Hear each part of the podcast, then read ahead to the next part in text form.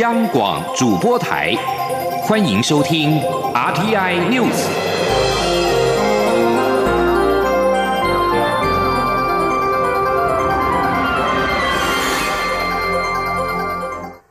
各位好，我是主播王玉伟，欢迎收听这节央广主播台提供给您的 RTI News。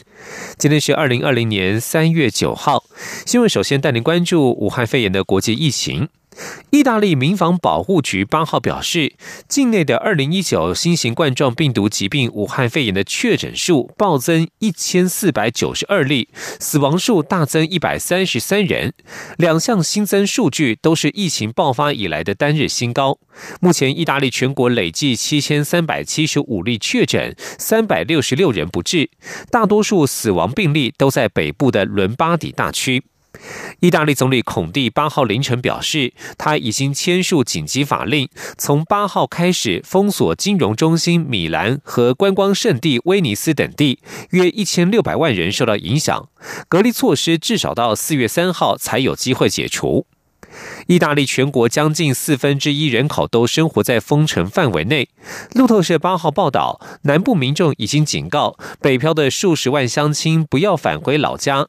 过去十五年来，离开意大利南部家乡北漂工作的人数估计有两百万人，其中数十万人甚至已经在北部安家落户。而面对意大利的现况，奥地利总理库尔茨八号表示，封城只是迟早的问题，会有更多欧洲国家采取这一类的激进措施。奥地利与意大利北部接壤。而在其他国家疫情方面，新加坡武汉肺炎的病例在八号新增了十二起确诊病例，累计达到一百五十例，其中玉郎。战备军人协会俱乐部私人晚宴已经成为最大的感染群，至今确诊共三十例，占了五分之一。神昭会恩典堂感染群居次，共二十三例确诊。新加坡贸工部长陈振声认为，新加坡不可能与世界隔绝，接下来当地疫情可能加剧。沙地阿拉伯卫生部在八号公布，境内新增了四例武汉肺炎确诊，累计达到十一例。东部的卡提夫地区暂时封城，以防疫情扩散。印尼在八号在新增两起武汉肺炎确诊病例，其中一例与印尼首例确诊患者有关，而另外一例则是钻石公主号邮轮的船员，他在日本筛检时呈现阴性。印尼目前共有六人确诊。埃及卫生当局指出，境内一名德国游客因为感染武汉肺炎，在八号病逝，这是非洲地区通报的首起死亡病例。欧洲央行发言人八号表示，欧洲央行已经告知多数员工九号起在家工作，以测试他们能否能够如何因应武汉肺。如何因应武汉肺炎疫情恐怕引发的实体办公室关闭危机？欧洲央行有超过三千五百名员工。另外，教宗方济各在八号透过网络直播主持主日三中经，不像过去在书房窗口带领广场上的信徒祷告，以避免信信徒聚集在广场上。将将会焦点转回到国内，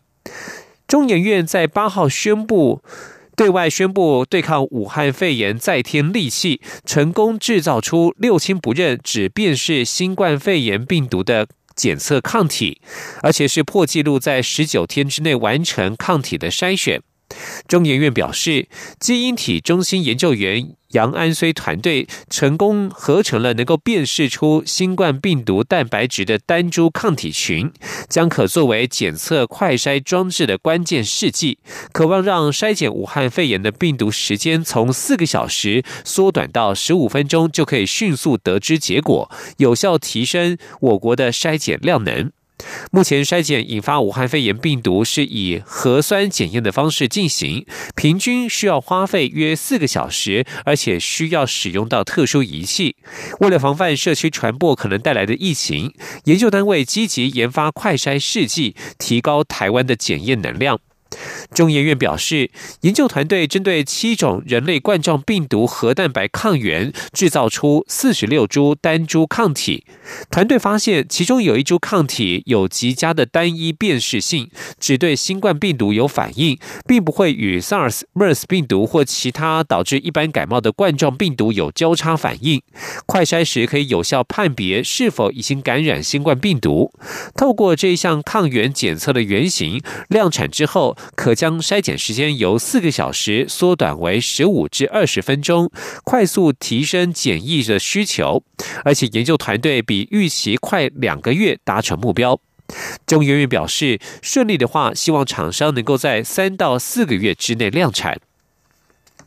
而台湾目前确诊的。第三十九例俗称武汉肺炎的 COVID-19 病例是北部的六十多岁女性，并且传染给第四十三例的插花班同学。也由于这一起个案，有外籍媒体质疑是由台湾带病毒出去，并且造成埃及尼罗河游船的群聚感染。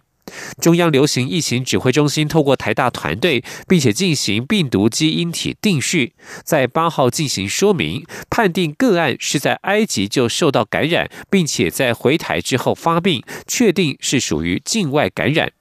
请听记者陈林信宏的采访报道。中央流行疫情指挥中心八号公布，台湾国内最新武汉肺炎疫情并没有新增确诊个案。至于染疫来台的澳洲音乐家，已掌握接触者共有四百二十人，其中一百四十七人需要居家隔离。疫情指挥中心也陆续针对密切接触者进行裁剪。另外，日前确诊的第三十九案，由于是否在埃及染病后再回来台湾，引发争议。指挥中心透过台大医学院教授张淑元取得检体后，快速进行病毒分离，再由台大医学院叶秀慧教授研究团队进行定序分析，发现三十九例个案的病毒基因体定序与台湾病毒序列差距相当大，但和欧洲、奈及利亚、巴西及意大利等地的病毒属于同一个演化支，因此判断该案是在埃及受到感染，回台之后才发病，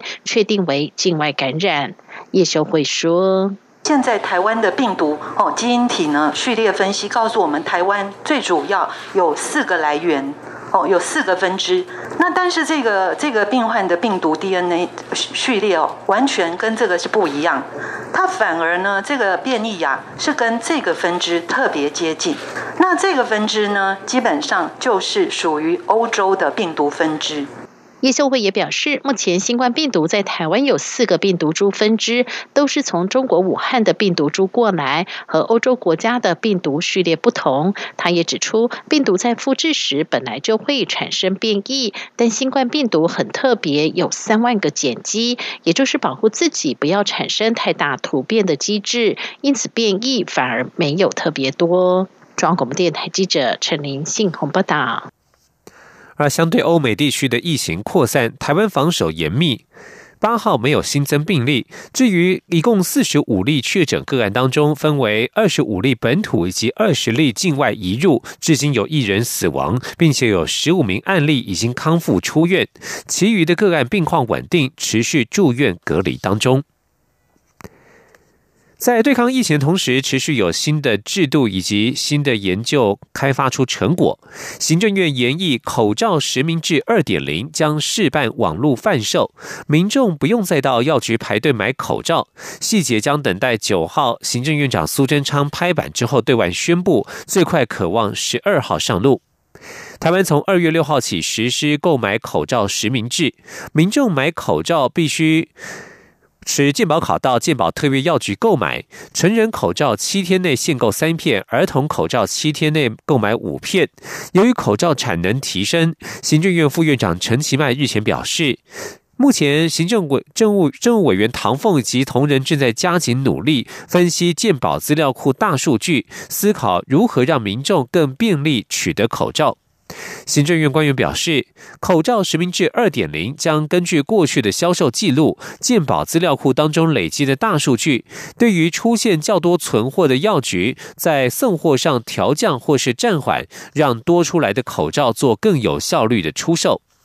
官员指出，这些多出来的口罩将试办以网络贩售，让民众买口罩更便利。至于网络贩售的方式与细节，将等待九号由行政院长苏贞昌拍板定案之后再对外宣布，最快十二号上路。继续关注政坛焦点。国民党主席补选结果出炉，立委江启臣当选新任主席。按照往例，中国共产党中央委员、总书记习近平都会向新任党主席致贺电。不过，直到八号，国民党都没有收到贺电。江启臣表示，这都不会影响他推动改革的脚步，也或许说明他的当选给了陆方一个新的想象。国民党主席补选由江启臣胜出。按照往例，中国共产党中央委员会总书记习近平都会在选举结果出炉之后发贺电给国民党新任主席。但是，直到八号下午，国民党仍未收到贺电。文传会主委王玉明表示，一切尊重对方，若有贺电会发布新闻稿。对此，江启臣发表声明表示，尊重中共当局的考量，是否给予贺电都不会影响他推动改革的脚步。这也或许说明了他的当选不仅给台湾社会一个新的想象，也给陆方一个新的想象。改革千头万绪，现在最重要的工作是好好做事，而不是对于是否收到祝贺进行政治想象。而在武汉肺炎全球疫情仍未歇止之际，中国当局在月初宣布，武汉肺炎重灾区湖北省有七头猪感染了非洲猪瘟而死。另外，H5N1 禽流感也在近日于中国爆发疫情，再加上可能入侵中国的数千亿蝗虫威胁，中国今年将面临众多天灾人祸的危机与挑战。请听以下的专题报道。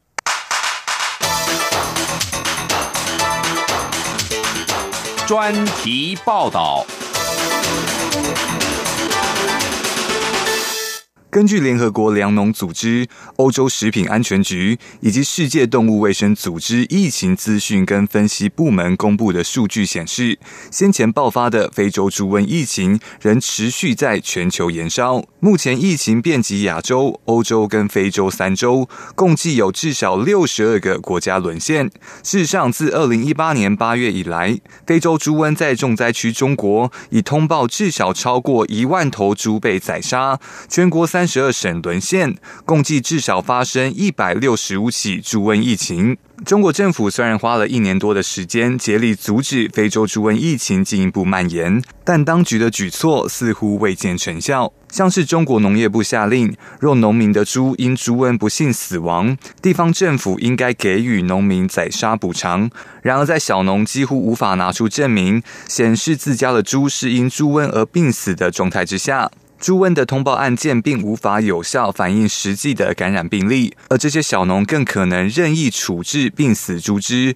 让疫情传播的风险增高。尽管部分农民仍依照官方要求实际通报，但根据路透社采访数十位农民指出，地方政府并未将实际病例数量通报给北京政府，因为地方政府缺乏资金补偿猪只遭感染的农民。另外，地方政府更因担心政治后果，在发现当地猪只大规模死亡时，拒绝对猪只进行检测。种种迹象显示，非洲猪瘟在中国的疫情可能比中国官方的估计还要严重。根据加拿大多伦多大学公民实验室本月初发布的研究指出，相关当局在承认武汉肺炎病毒肆虐前数周涉及隐匿通报，曾在网络上封锁与病毒相关的关键词。路透社五号在一篇文章探讨了中国在应对疫情之时讯息总是不透明的问题。文章提到，中国在应对非洲猪瘟这场现代历史上数一数二严重的牲畜流行病上，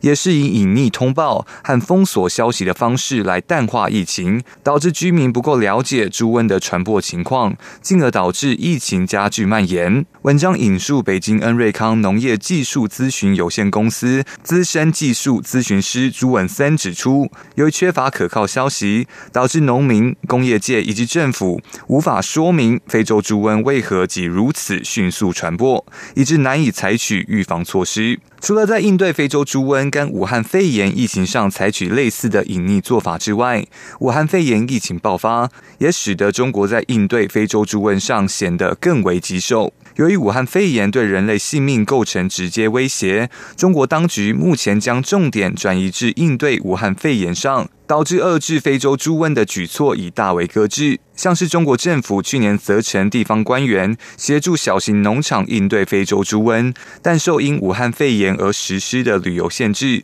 以及部分部门以及企业关闭的影响之下而被迫停止，导致无法有效控制非洲猪瘟疫情。事实上，除了非洲猪瘟以及当前爆发的武汉肺炎疫情之外，中国还有 H5N1 禽流感疫情需要应对。尽管中国农业部畜牧兽医局局长杨振海五号表示，今年的 H5N1 禽流感疫情总体平稳。目前全中国仅通报数起禽流感疫情，发病强度与近几年的平均水准基本一致。然而，禽流感疫情这几年仍陆续传出灾情，像是上月初湖南省某养殖户的肉鸡就因爆发禽流感而扑杀家禽近一万八千只。另外，四川一处养殖户也因疫情扑杀家禽超过两千两百只。而除了三大瘟疫之外，中国还可能面临蝗灾威胁。中共国家林业和草原局于本月初发布紧急通知示警，在东非、中东以及南亚肆虐的数千亿蝗虫，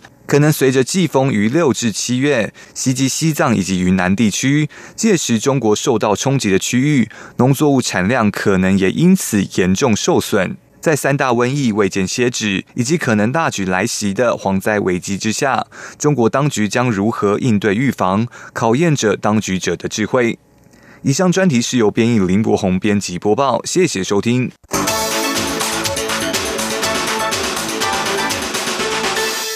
大家好，我是卫生福利部疾病管制署防疫医师黄世泽。如果你被通知要进行居家隔离或居家检疫的措施，请十四天乖乖在家，不要出门啪啪走。这些的措施可以保护你周遭的亲友和社区的安全。违反居家隔离会被罚款二十到一百万，违反居家检疫会被罚款十到一百万。千万不要跟荷包过不去。有政府，请安心。资讯由机关署提供。是阳光，翅膀打开了世界之窗；是阳光，翅膀环绕着地球飞翔。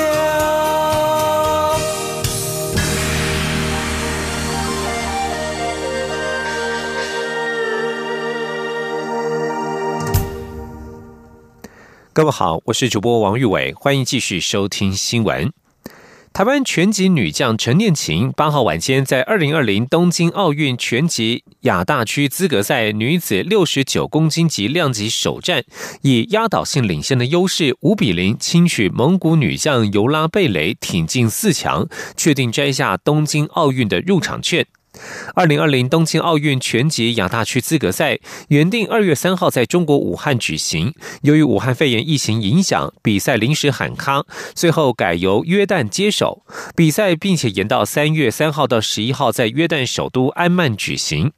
女子六十九公斤世界排名第一的陈念琴是上一届里约奥运国手，同时也是二零一八年世界拳击锦标赛的金牌得主。八号面对蒙古的尤拉贝雷，他在开赛主动抢攻，首回合就打得对手难以招架，最终是以五比零轻松拿下了晋级门票，也确定今年夏天他将再次代表台湾出征奥运。接下来在九号的赛程，女子六十四公斤量级的名将林玉婷将在八强赛亮相，有机会为我国再添一张奥运门票。继续关心的是人权议题。二二八事件纪念基金会在八号举办《二二八事件真相与转型正义报告稿》新书发表会，促转会主理代委代理主委杨翠表示，二二八事件的受难家属就是受难者，二二八事件对台湾社会的影响到现在都还没有完全清理好，所以要诚恳面对过去，才能大步走向未来，而这也是这一份报告稿最重要的意义。前天记者郑林的采访报道。二二八事件纪念基金会八号在二二八国家纪念馆举办二二八事件真相与转型正义报告稿新书发表会，邀请促转会代理主委杨翠致辞，并由专书作者国史馆馆长陈怡生、政治大学文学院院长薛化元等进行综合座谈。杨翠表示，报告稿以专书方式呈现，比专章更能深入探讨二二八事件与白色恐怖不同之处，也凸显二二八事件在台湾历史发展过程中的影响。对二二八事件受难者来说，能安慰他们伤痛的灵魂；对等待政府公布真相的受难者家属来说，也有比较好的交代。杨翠也提及，有些人会问：二二八事件发生至今超过七十年，当事人都不在了，为何还要讨论？但他认为，没有历史真相就没有转型正义。这份报告稿代表台湾推展转型正义路上重要的里程碑。二八事件的大叔，受难家属。就是受难者，二八的受难家属也搁伫咧，二八的受难家族也搁伫咧，二八社二八事件对台湾社会的影响，甲即卖还还未真正完全清理好势，所以咱会当辛苦去面对过去，咱才会当大步走向未来。我想这是这个报告稿上重要的意义。修化员指出，这本书的完成不代表二二八事件转型正义完成，因为会有新的资料陆续公开。目前二二八事件整体架构应该没有问题，但还有很多细节，例如受难者家属不了解自己的父亲为何去世，未来若有更多资料出来，就能处理更多细节。陈医生则表示，转型正义有很多层面，真相与转型正义的连结不仅只有历史真相，例如司法正义还力有未逮。虽然促转会成立之后有法律依据让受难者除罪化，但财产返还、赔偿等问题还未彻底完成。陈医生也呼吁，国民党应该认养当初国民党三中全会对二二八事件检讨认错的资料，认养转型正义的必要与不足，才能将转型正义往前推进。二二八。事件真相与转型正义报告稿主要探讨五大面向，包括事件原因、国际观点与应对路线、军事情治系统及地方政府的角色、事件的冲击与影响、国家暴力的延续及二二八事件的纪念与平反。专书汇集国内二二八事件研究领域学者专家的共同努力，并补入近年新出土的二二八史料及相关论著，为二二八事件更进一步的真相探究及转型正义的深化追求有所有贡献。央广记者郑玲采访报道。也关注长照体制的人权问题。台湾移工联盟与妇女新知基金会指出，女性在家庭当中时常背负主要照顾者的角色，但是国家和医院应该负起长照责任，严议制度化裁员，并且通盘检讨长照人力政策，才能够让长照成为社会福利制度，而非个别家庭或女性劳动者的压力。前天记者郑林的采访报道。台湾义工联盟与妇女新知基金会八号共同举行记者会，表示近年来台湾为因应人口老化，陆续推出相关照顾制度。从二零零七年的大温暖计划、长照十年计划，到最近的长照二点零，照顾政策的名字不断替换更新，但政府提供的长照服务却一直不符人民所需。妇女新知基金会秘书长周瑜轩指出，台湾长照最大的困境在于，不论照顾重担或成本，都是由家庭独自承担，许多照顾。工作从本国女性转移到外籍看护身上，照顾问题仍然没有解决。台湾营工联盟成员许纯怀表示，由于政府以烟捐烟税、财产赠与税等进行长照制度建设，导致财源不稳、服务量能不足，只好剥削廉价劳动力。应该要让这些家户里面的照顾工作要能够公共化，同时也要保障。这些在长期照顾体制里面的劳动者的劳动待遇要受到保障，所以呢，我们今天要求，第一个在裁员上，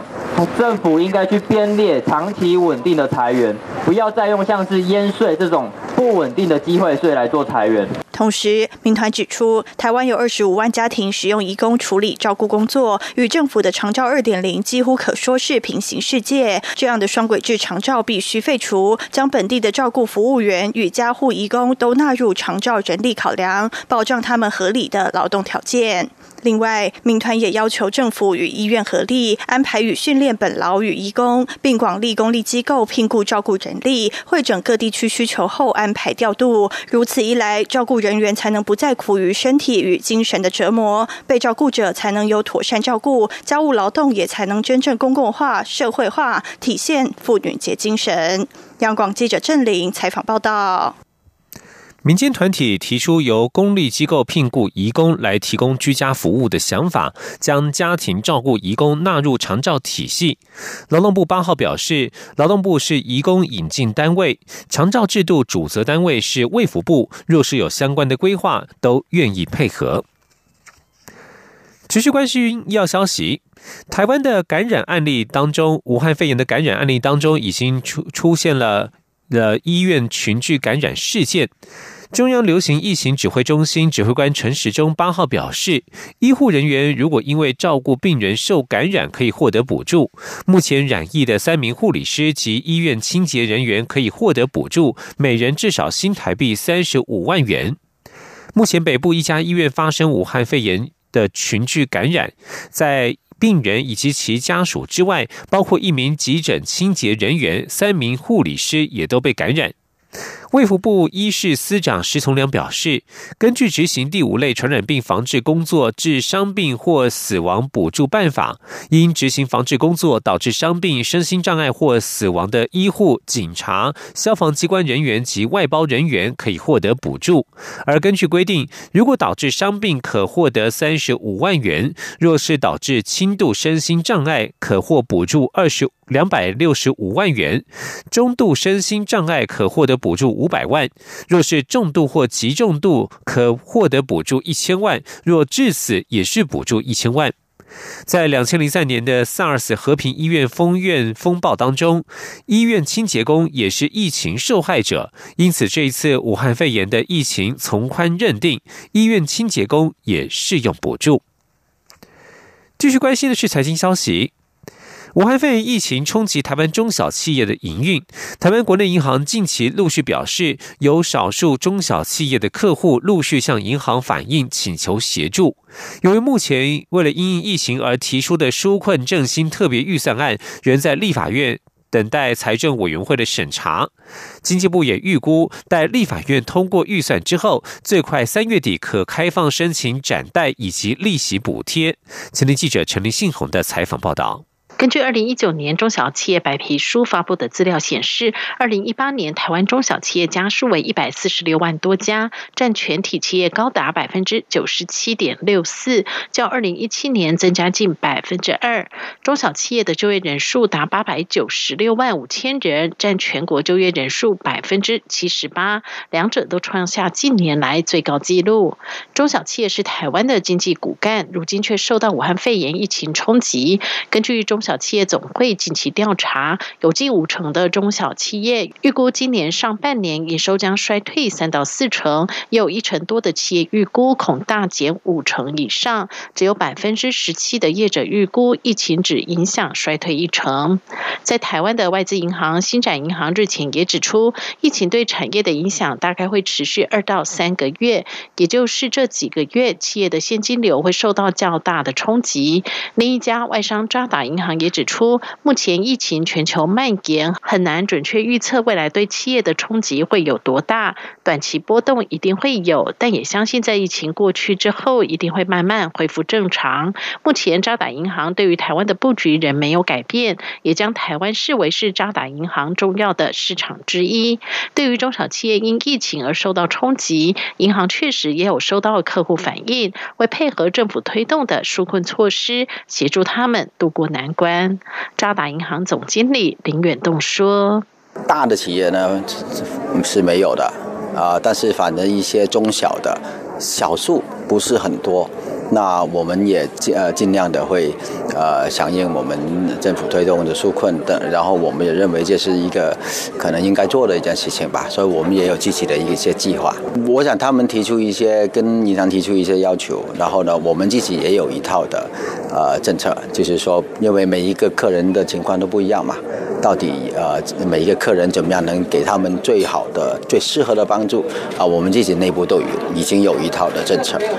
根据经济部中小企业处的规划，待立法院通过纾困预算后，就会协调银行展延企业还款时间，并降低展延期间衍生的利息补贴，以一年期的邮政储金利率为基准，最高补贴为百分之一点零六。如果没有受到太大影响的企业，但有新增贷款的需求，经济部也会提供八成的信用保证及两年的利息补贴，协助企业转型。中央广播电台记者陈林信宏报道：武汉肺炎冲击航空旅游以及原油需求下滑等因素影响，中东各国股市在八号普遍重挫。阿拉伯联合大公国的杜拜金融市场指数收盘大跌百分之七点八七，而科威特股市更是一度下跌超过百分之十，而暂停交易。以上新闻由王玉伟编辑播报，这里是中央广播电台台湾之音。